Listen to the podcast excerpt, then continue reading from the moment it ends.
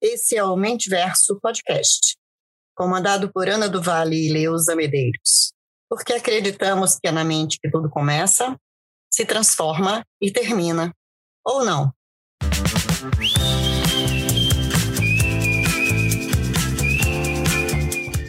Olá, querido ouvinte, bem-vindo a mais um episódio do Mente Verso Podcast.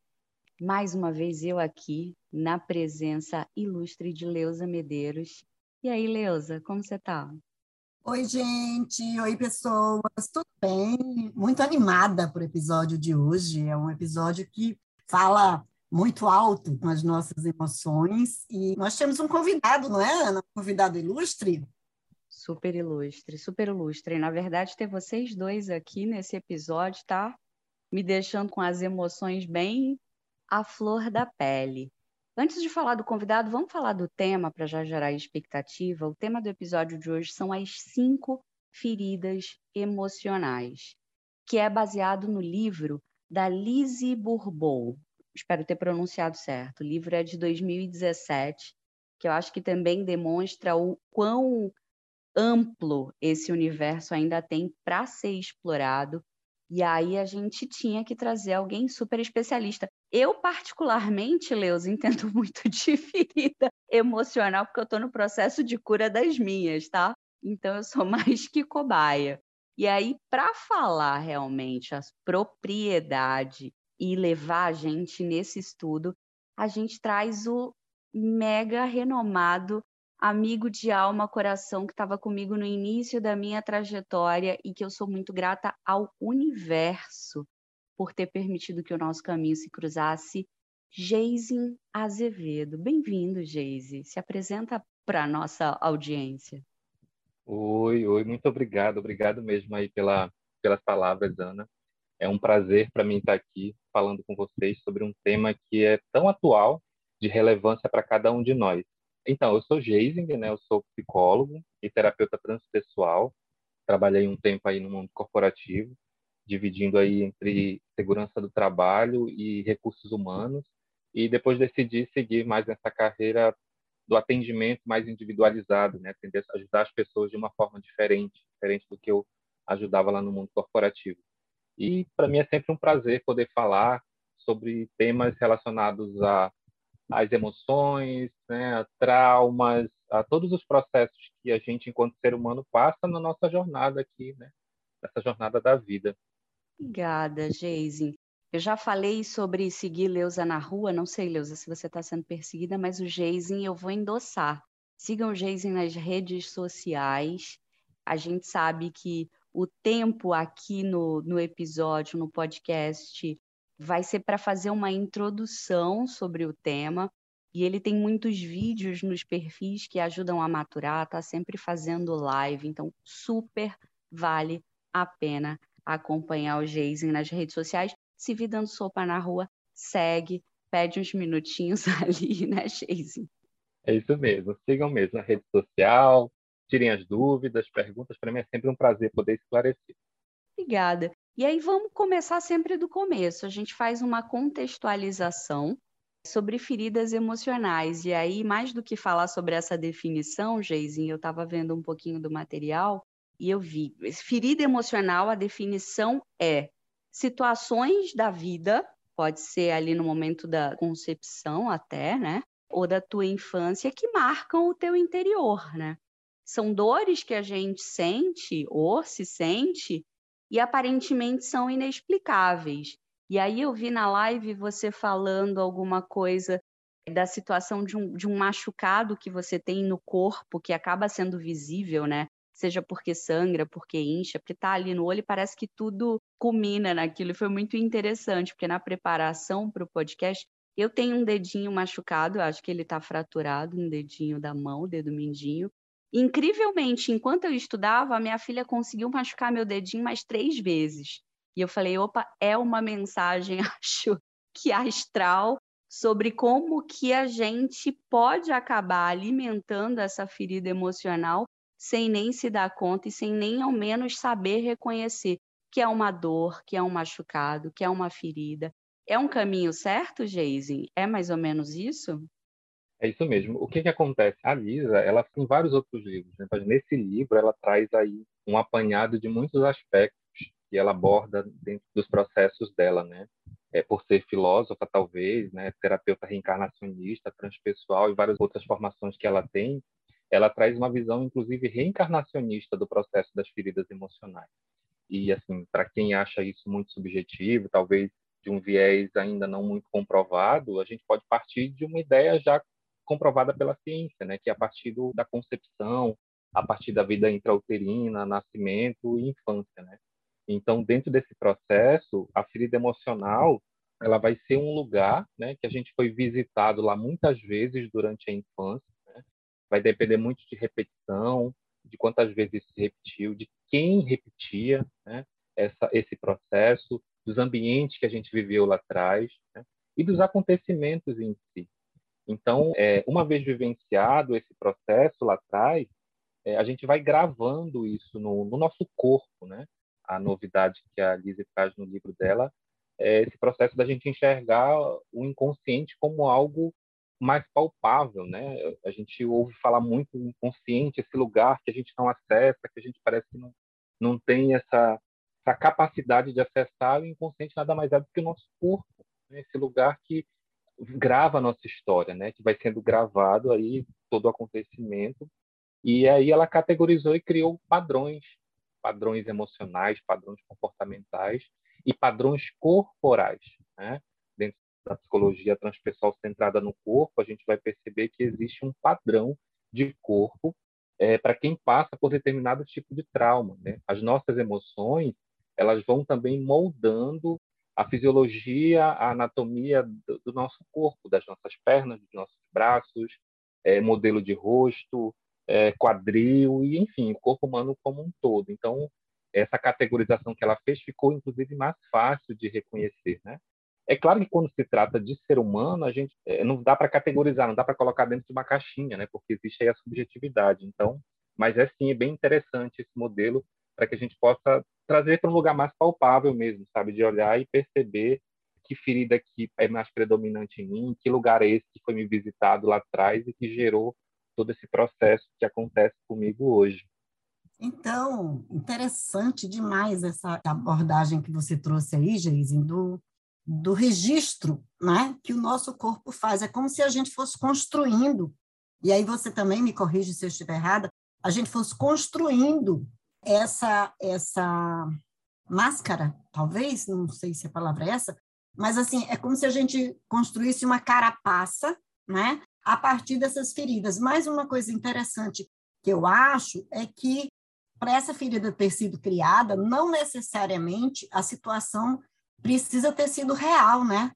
E aí você também me corrige se eu estiver viajando muito, porque o que provoca a ferida, né, o que causa a ferida, na verdade, é o sentimento que determinado acontecimento é, desencadeou na criança, e a partir daí, essa ferida foi sendo, é, vou usar uma palavra metafórica. Foi sendo alimentada ao longo da vida e também traduzida isso nos, nos perfis corporais. Eu achei isso muito interessante, como a pessoa percebe aquele acontecimento, e não necessariamente, digamos, um abandono, vou até falar das feridas, né? um abandono, uma rejeição real, mas de como a criança se sentiu, e isso vai sendo é, incorporado ao longo da vida e se traduzindo, inclusive, concretamente, por meio de uma postura corporal né, de uma postura é, física.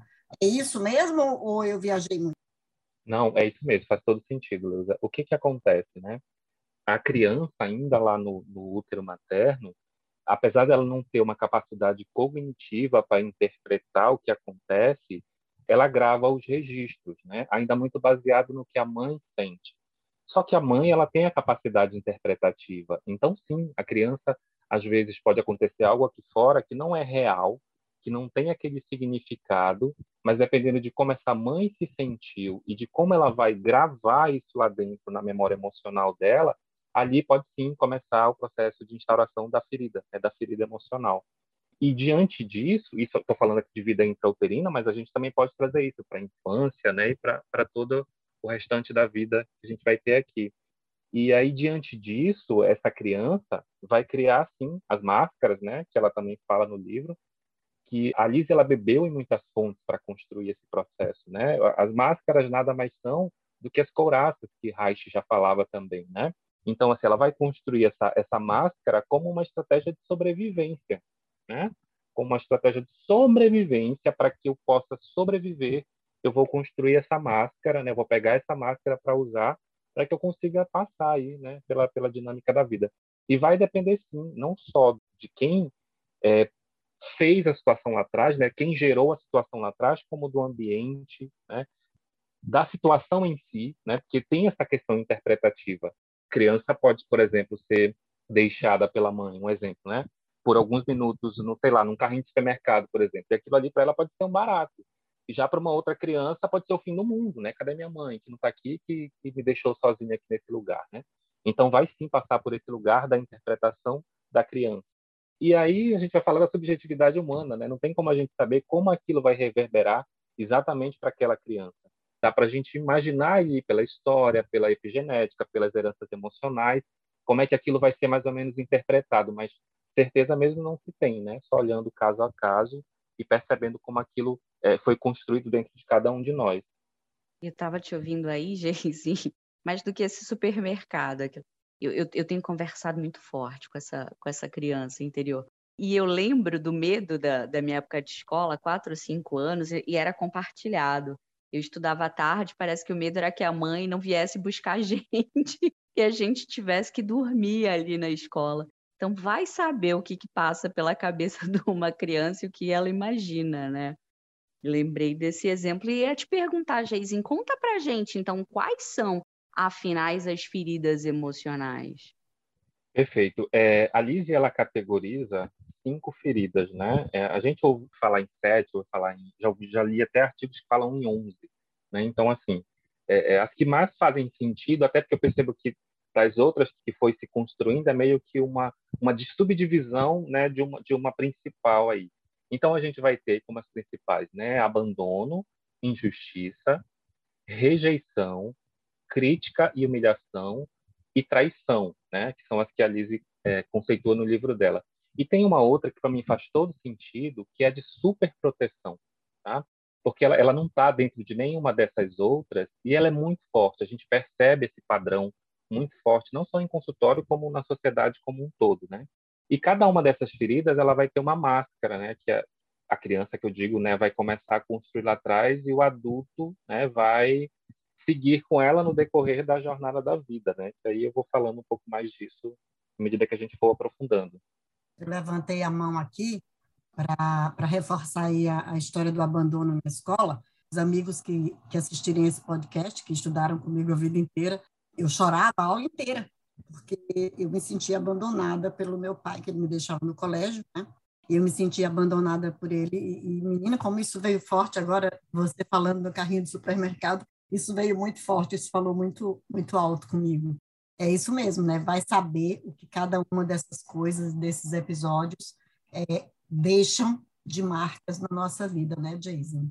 É, é complicado, né, Leusa? Porque a gente de verdade não tem como saber, meu bem.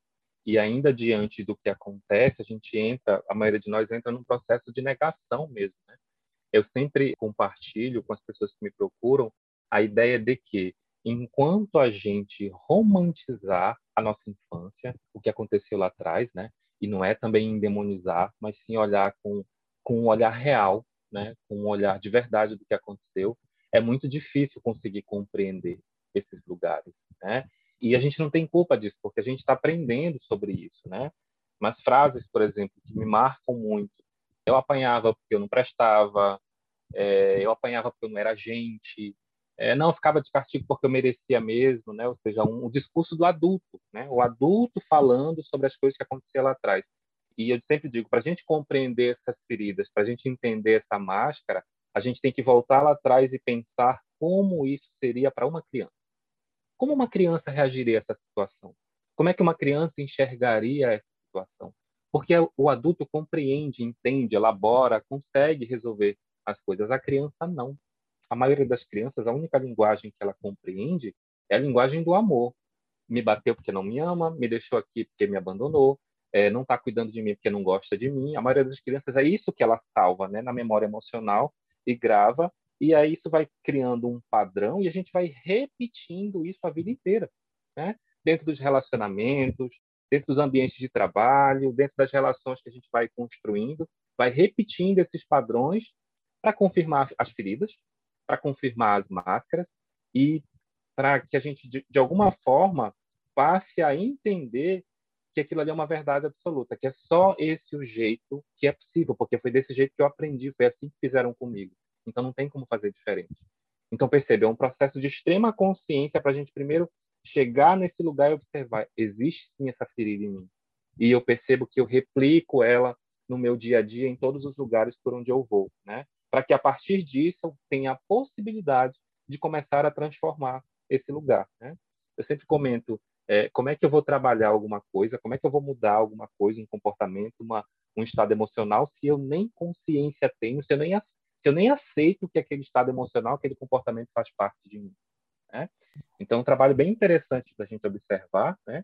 e ressalto mais uma vez, né, o quanto brilhante é a gente poder categorizar isso agora, e repito, levando em consideração toda a subjetividade do ser humano, né, é para que a gente possa compreender melhor, né? Esse livro aqui, As Cinco Feridas Emocionais, eu digo que é, que é uma das bíblias que eu carrego, porque ajuda muito a, compreender os processos e encaminhar melhor os lugares para as pessoas.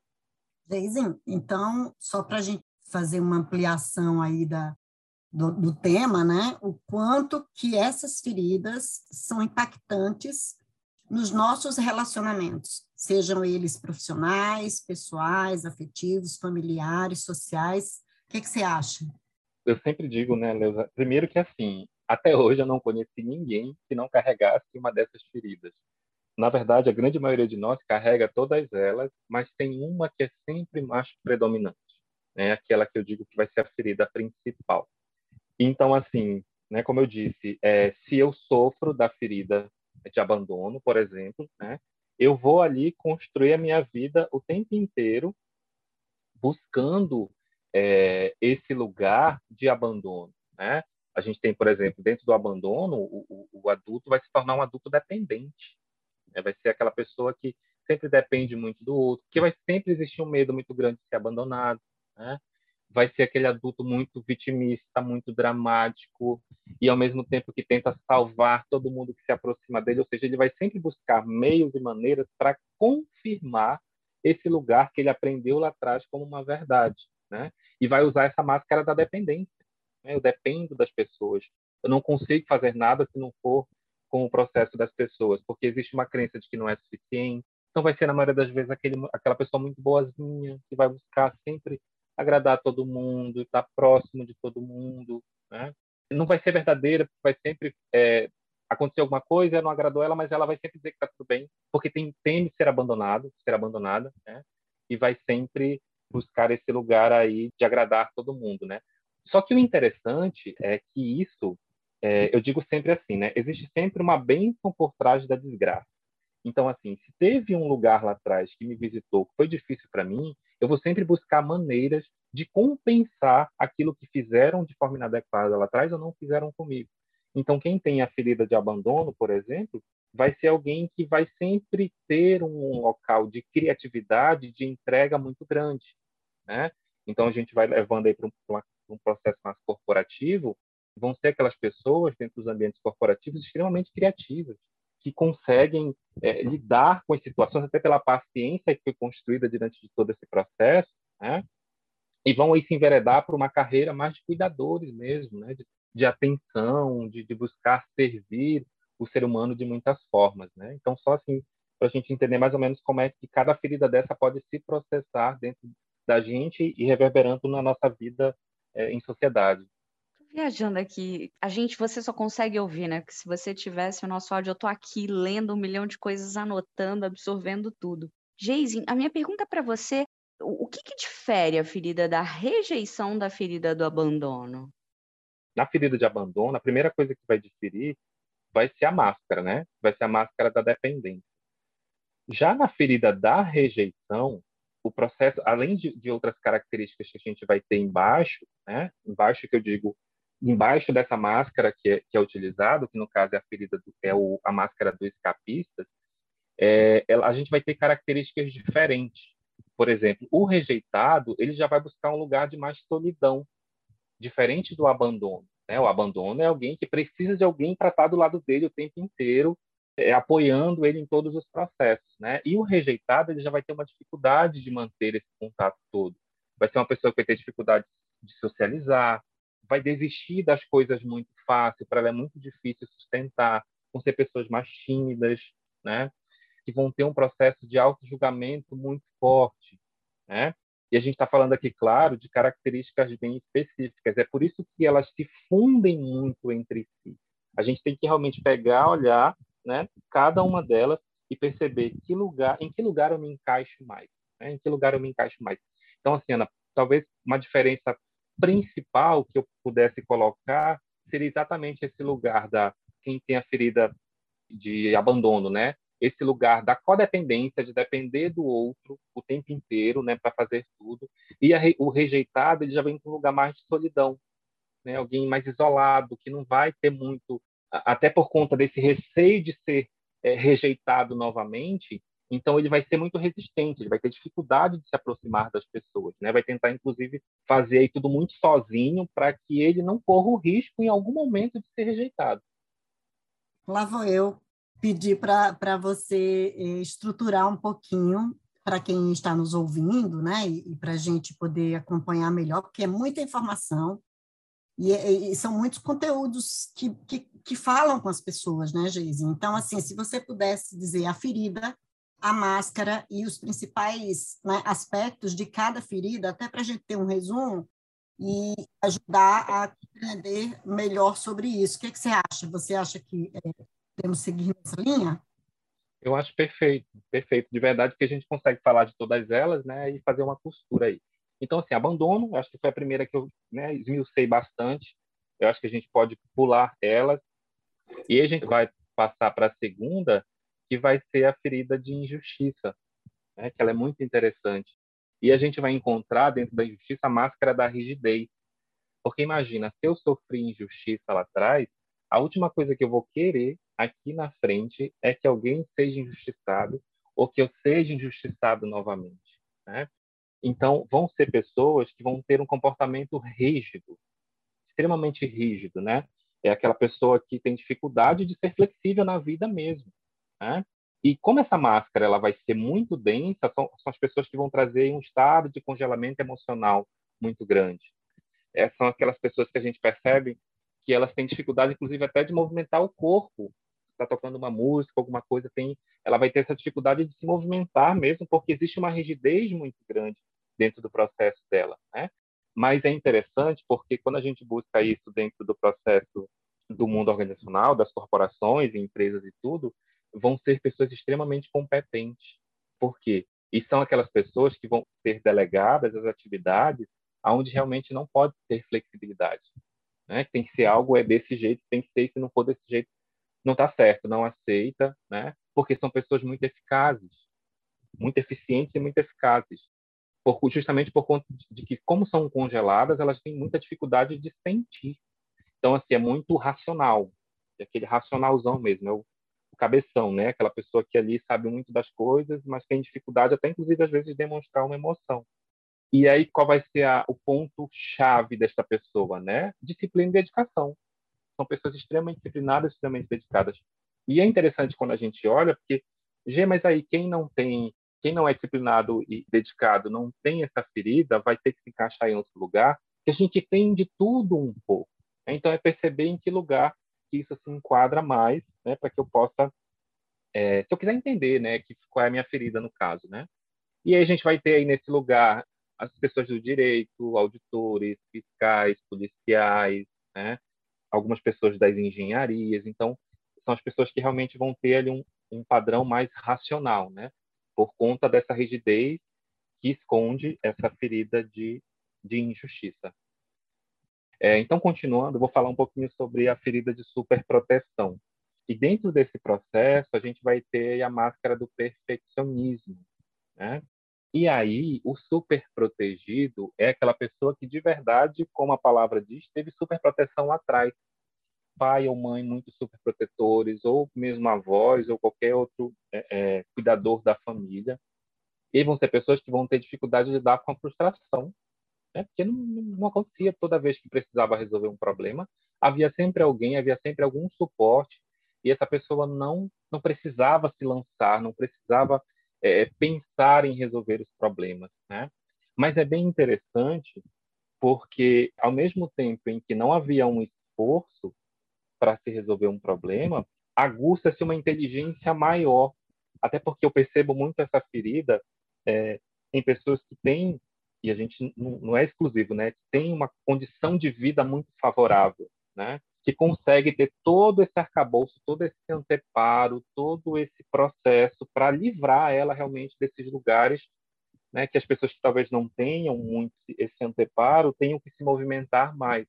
E, ao mesmo tempo, a gente vai encontrar aí pessoas controladoras, né, por vezes egoístas, ou que sentem muita vergonha quando erram. Porque, perceba, a superproteção ela também vem desse lugar de é, eu acho que fulano não vai dar conta disso aqui. Então, o que, que eu faço? Eu não, não deixo nem fulano experimentar. Eu já intervenho, já resolvo, já faço todo o processo. E a gente vai ter aí dentro desse lugar pessoas extremamente cuidadosas e detalhistas, porque não foi me dado o direito de errar. Então, eu não sei lidar com os erros. Então, o que, que eu vou fazer? Vou fazer de tudo para não errar. Só que, como é impossível viver sem errar, né? Então, toda vez que acontecer algum tipo de erro, vão ser pessoas que vão ter muita baixa tolerância a essa frustração, né? E são pessoas que precisam muito da validação do outro também, né? Me ajuda, me valida e, ao mesmo tempo, às vezes, com esse lugar de, de perfeccionismo, né? Se esconde atrás dessa máscara, um lugar de, não, eu sei de tudo, eu já sei, esse processo aqui não é tão difícil, é mais fácil, né? Aí a gente vai ter dentro desse lugar grandes empresários, né? líderes de áreas técnicas, é, os neurocirurgiões, os cirurgiões plásticos, pesquisadores, astronautas, cientistas, que são de verdade, talvez, quando eu fui buscar esse material, olhando, assim, são as pessoas que, não que uma pessoa que não tenha condição não vá ter acesso, né? mas que tem mais acesso a esse conhecimento, tem mais tempo né, para buscar esse processo, e a gente tem sim exceções, né? porque toda regra tem sua exceção. E é bem interessante a gente poder perceber e observar esses lugares que, são, que foram visitados lá atrás.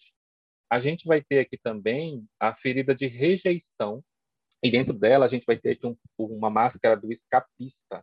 E a ferida da rejeição, que eu também esmiucei um pouco lá atrás, ela vai ser aquela pessoa que vai tentar se diminuir um pouco mais para caber nos espaços, para caber nos lugares, né? É aquela pessoa que vai fazer de tudo para passar despercebida, porque ela não quer correr o risco de ser rejeitada novamente. Né? Vai ser boazinha também? Vai, mas ela vai ter muita dificuldade da interação, é, é, de que ela, ela é difícil para ela interagir com as pessoas, então ela vai se isolar na maior parte do tempo. Né? E a gente vai ter aí o, como uma característica fundamental, que é a luz que eu falo, né, que vem com essa sombra, que vai ser o esforço e a integridade são aquelas, aquelas pessoas de muita confiança né, nos ambientes de trabalho e, e, da sociedade como um todo, né? Porque como ela vai, vai fazer, querer fazer de tudo para que as coisas deem certo, né? Então, assim, jamais vai deixar passar despercebido alguma coisa. Então, vai, ter, vai ser muito esforçada e uma integridade muito grande. A gente vai ter aí, dentro de, falando de carreira, né? A gente vai ter os escritores, né? As pessoas que trabalham em bastidores, da televisão, é, dos estúdios de gravação, enfim, né? É, os trabalhos operacionais também, né? A gente vai ter também alguns profissionais da saúde, fisioterapeutas, radiologistas, odontólogos, né? Pilotos, mecânicos, eletricistas, ou seja, é, é, que vão ter essa característica aí mais focada nesse lugar da rejeição, né? Não que a gente não vá encontrar outros profissionais dentro desses desses lugares, tá? Não, é como eu falei, não tem não se tem uma regra a gente tem algo que prepondera mais, mas é possível que, que todo mundo, inclusive, se desenvolva em qualquer uma dessas áreas, independente da ferida. É, dentro da ferida de crítica e humilhação, a gente vai ter aqui o, a máscara do masoquista. A crítica e humilhação é, é, bem interessante, porque ela também parece um pouco lá com a ferida de abandono, né? mas vão ser os críticos e humilhados, eles vão ser os cuidadores, os cuidadores natos, tá? Eu inclusive estou dentro deste lugar. São pessoas sempre muito bem humoradas, que vão, vão sempre assim criar uma série de obrigações dentro dos seus processos, uma dificuldade é, extrema às vezes de cuidar, inclusive de si, né? Porque é o cuidador do outro, né? Está sempre nesse lugar de cuidar do outro são pessoas que se julgam e se criticam muito porque aprenderam isso da melhor forma lá atrás, né? E a gente vai ter como como chave, né, como um processo, como a luz dentro da sombra, o dinamismo e o cuidado. São pessoas extremamente dinâmicas e que vão ser os cuidadores, né? Acho que o que resume o crítica e humilhação é essa questão do cuidado, né? É, e é claro também tem a questão de ter dificuldade de receber elogios, né? Porque é sempre obrigação, então é muito difícil, né, receber um elogio, porque sempre que está fazendo é por obrigação. Aí a gente vai ter os terapeutas, os psicólogos, assistente social, enfermeiros, educadores físicos, os comissários, os missionários, os líderes religiosos, todo o povo que gosta de cuidar de todo mundo, né? E por último, a gente vai ter a ferida de traição, que vai ter a máscara do controlador, é aquela pessoa que gosta de controlar tudo, né? E como ela foi traída lá atrás, traída na essência, na fonte. Então, ela vai fazer de tudo para que ela não seja traída aqui nessa no momento atual, né? Então, são aquelas pessoas que que gostam de, de todos os compromissos, muito cheio de regras, aquelas pessoas que conseguem falar de forma muito eloquente, que, né, que tem um vocabulário rico. Mas é interessante também porque tem uma tem uma questão de serem intensos e sedutores, né? porque vem nesse, nesse lugar de perceber o que acontece, para perceber se vai existir alguma possibilidade de que essa traição aconteça. Né? Então, eu vou também tentar aí. São pessoas que transitam bem dentro, dentro desses lugares, porque elas conseguem desenvolver um vocabulário interessante para transitar dentro desses ambientes, né? A gente vai ter aí como como luz dentro dessa sombra, né, o controle e a persistência, Tá? São pessoas extremamente persistentes, que dificilmente desistem das coisas. A gente vai ter aí alguns juízes, delegados, contadores, controladores de voo, é, diretores, né? e pessoas também mais conectadas com algumas das engenharias, tá? dentro desse processo aí de controlar. Eu acho interessante, Geise, tava, tava repassando as anotações também sobre isso, traição às vezes remete a gente à infidelidade, né? Pode ser sim, pelo sim. que pelo que eu sim. Estudei, um, uma infidelidade de um uhum. pai com uma mãe, de uma mãe com um pai, mas também uhum. pode ser uma promessa que não foi cumprida, né? Às vezes eu, eu já vi muito isso do vou te deixar, os pais são separados, prometer que eu vou te buscar e acabar não indo te buscar, te deixar. É isso mesmo? É isso mesmo. Pode vir de todos esses lugares, né? Normalmente, e assim, é que é, tem muitos detalhes, né? Pode vir desse lugar também, Ana, de a criança perceber a vida inteira que o pai traía a mãe ou que a mãe traía o pai, as promessas não cumpridas, né? É, as visitas é, não não realizadas, né? Então pode sim vir desses lugares também. Tudo que leve a criança a sentir que em algum momento ela foi traída, né? seja por um pai, um professor, uma mãe, um tio, avô, avó, qualquer outro outro membro da família aquilo que eu, que eu falei há pouco, né? que é muito mais como a criança percebeu o evento do que propriamente o evento em si, não é? É mais o, o sentimento que foi suscitado naquele momento que fica ali como um registro, como uma marca para o futuro, não é? Perfeito. É isso mesmo, Leusa. O que a gente não pode deixar de, de observar é que, às vezes, a lacuna que fica, por mais que a interpretação da criança tenha sido diferente, né? Como eu dei o exemplo do carrinho de supermercado, é, onde a mãe deixou a criança ali sozinha e aí ela ali aquilo para ela foi um barato. Não tem como a gente garantir que isso não vai reverberar em outro aspecto da vida dela, por exemplo, de perceber que a coisa está pegando fogo, que não tem ninguém e ela está no oba-oba e está na festa e não tem nada de errado e está tudo certo, entende? Então, assim, por mais que a gente olhe né, e pense assim, nossa, mas a fulana passou por tudo isso e parece que na vida dela não tem, né, não entrou nesse lugar. A gente vai ter que olhar porque o prejuízo vai estar em algum outro lugar, em algum outro aspecto.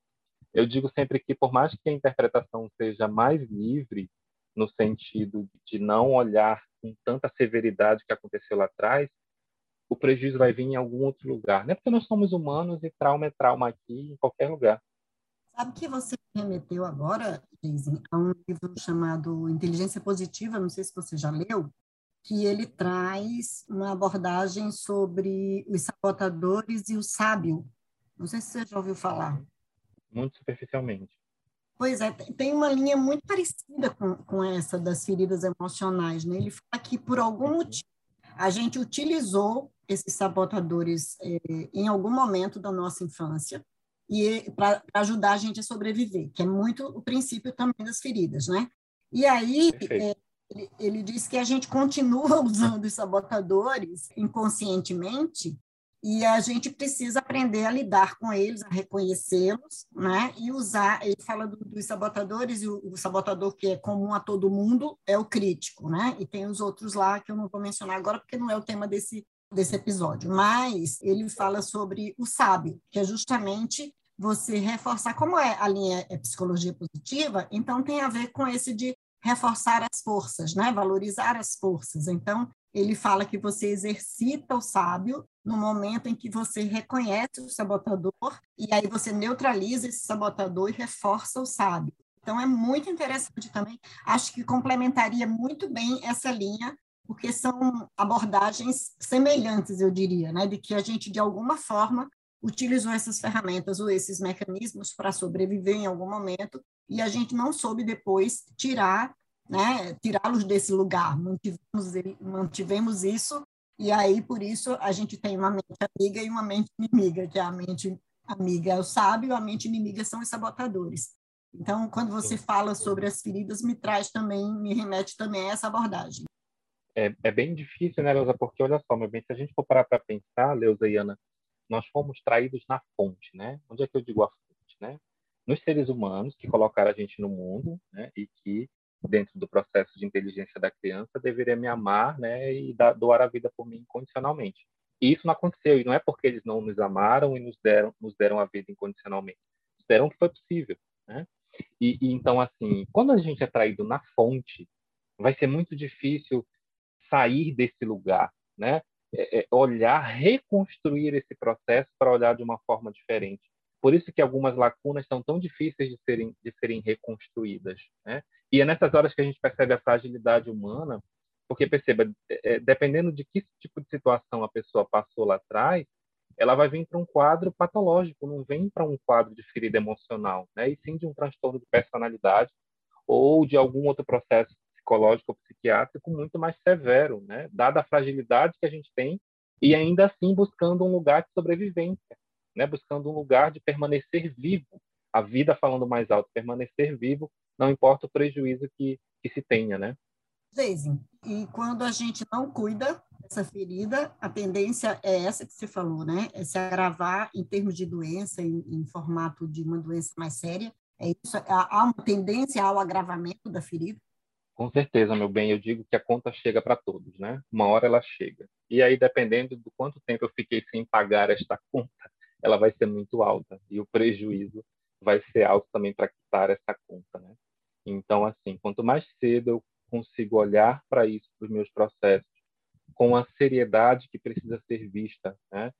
Com a entrega que precisa ser doada, mais rápido eu volto aí para um estado emocional mais mais é, no eixo, né, e consigo conviver melhor com as minhas feridas, com as minhas lacunas, com a minha história e com todos esses processos. Né? Hoje já a ciência já comprovou mais do que nunca que toda doença física ela tem um gatilho, um fundo ou é alimentada por uma emoção. Né? Então não dá mais para a gente ficar nesse nessa mentalidade reducionista de olhar só o corpo e não deixar de olhar a mente, não deixar de olhar as emoções, porque elas estão todas conectadas e interligadas e para a gente é, conseguir sair deste lugar é extremamente necessário que se olhe para tudo, para o todo, para o ser humano como um todo. Nossa, daria para ficar falando horas e horas aqui sobre, sobre tudo isso, né? Quanto conteúdo, Geisin, você trouxe, é extremamente relevante, acho que para tudo que a gente se propõe no, no Mentiverso Podcast, né? A gente brinca que é falar sobre a essência humana, quer falar sobre esse universo que é a nossa mente. E aí chega a hora de já nos levar para as nossas considerações finais, onde não necessariamente a gente encerra essa conversa, mas sim o episódio de hoje, já agradecendo a você pelo seu tempo de nos ouvir, agradecendo ao Geisen pela disponibilidade, pela generosidade de compartilhar conhecimento com a gente. Eu podia ficar agradecendo o por muito mais coisas, né? Piadinha interna, né, Geisen? Ele me ajuda no meu processo. E aí a mensagem que eu queria deixar assim de tudo isso que eu tô que eu, que eu tô ouvindo.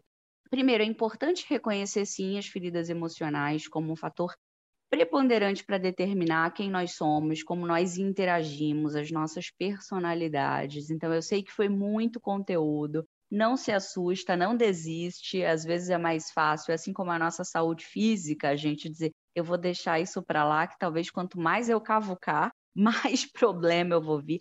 Não desista, tá? É fácil, é, é, é importante, e aí falo por experiência própria o quanto ressignifica a nossa vida. Vejo muita gente que olha e fala: Nossa, Ana, mais do que pedir demissão, né, Geise? É, é, você está diferente, a tua energia está diferente. Não é sobre isso. Cada pessoa tem um processo muito particular.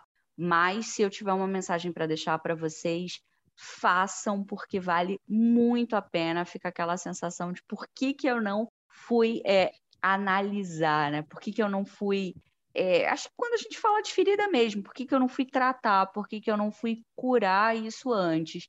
E a minha última mensagem aí, Geizinho, eu vou copiar uma fala tua que eu peguei de uma live antiga. Gente, não é sobre culpar pai, mãe, criador.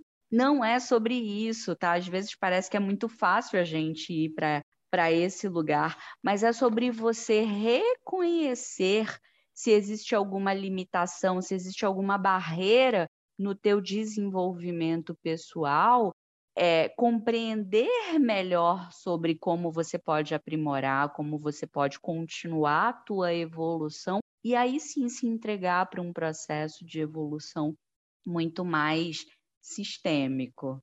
Aprendi direitinho, em falar isso para você é uma mega responsabilidade. Tá certinho sim, meu bem. É, eu acho que talvez seja a melhor recomendação, Ana. Eu só complementaria dizendo que, que, é o que eu falo, né? Tem jeito. Não importa o que aconteceu lá atrás. Tem jeito.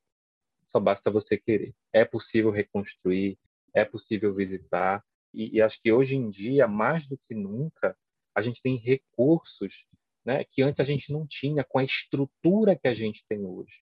Técnicas corporais, de processos é, mais profundos. Então, assim, não tem como né, dizer que não dá para se reconstruir. É possível. Né? Mas o primeiro passo, de verdade, é querer. Né? E perfeito, meu bem, não é culpar pai e mãe, não existe isso. Né?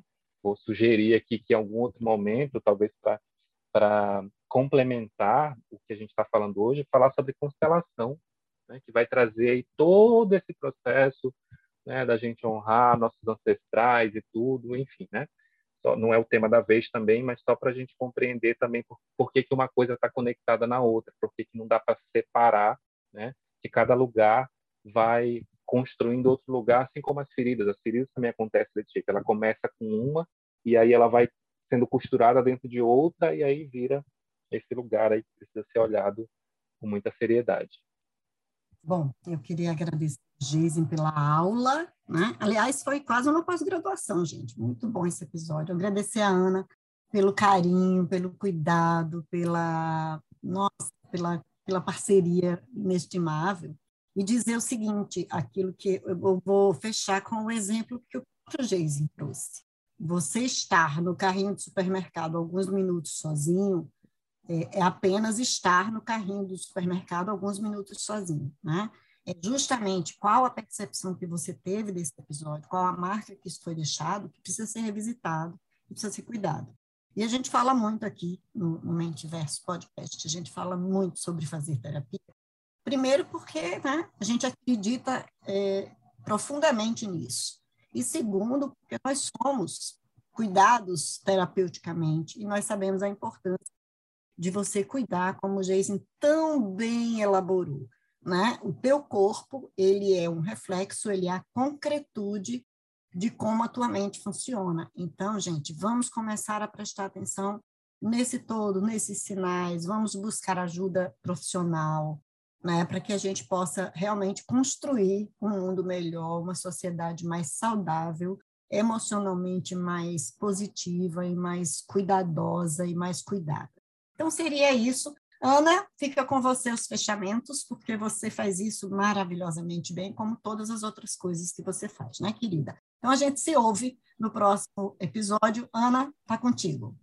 Ah, existe carinho entre esse trio, muito carinho. Gratidão mais uma vez a você que nos ouviu até aqui. Honrada de continuar essa, essa jornada, de fazer esse podcast. É uma satisfação pessoal muito grande. Espero que esteja sendo tão interessante para você nos ouvir quanto é para a gente produzir. E, Geise, você quer deixar uma mensagem final? Perfeito. Eu queria só agradecer também né, a oportunidade aí de poder falar sobre isso, né? Sobre emoções, sobre ser humano, sobre trauma e também sobre cura, né? Como eu falei no início, para mim é sempre um prazer poder falar sobre esses temas que de verdade norteiam a minha vida, né? Eu, eu, eu quando eu olho assim para trás e para mim agora, eu digo, gente, eu não sei como eu demorei tanto tempo para começar a fazer o que eu estou fazendo hoje e eu não me vejo fazendo mais outra coisa daqui para frente, né? Então, é só agradecer, gratidão ao universo por, pelo convite, tá? Pela oportunidade e me coloco à disposição. Obrigada, Geise. Obrigada mais uma vez a você que nos ouviu. A gente se ouve no próximo episódio. Até lá. Tchau.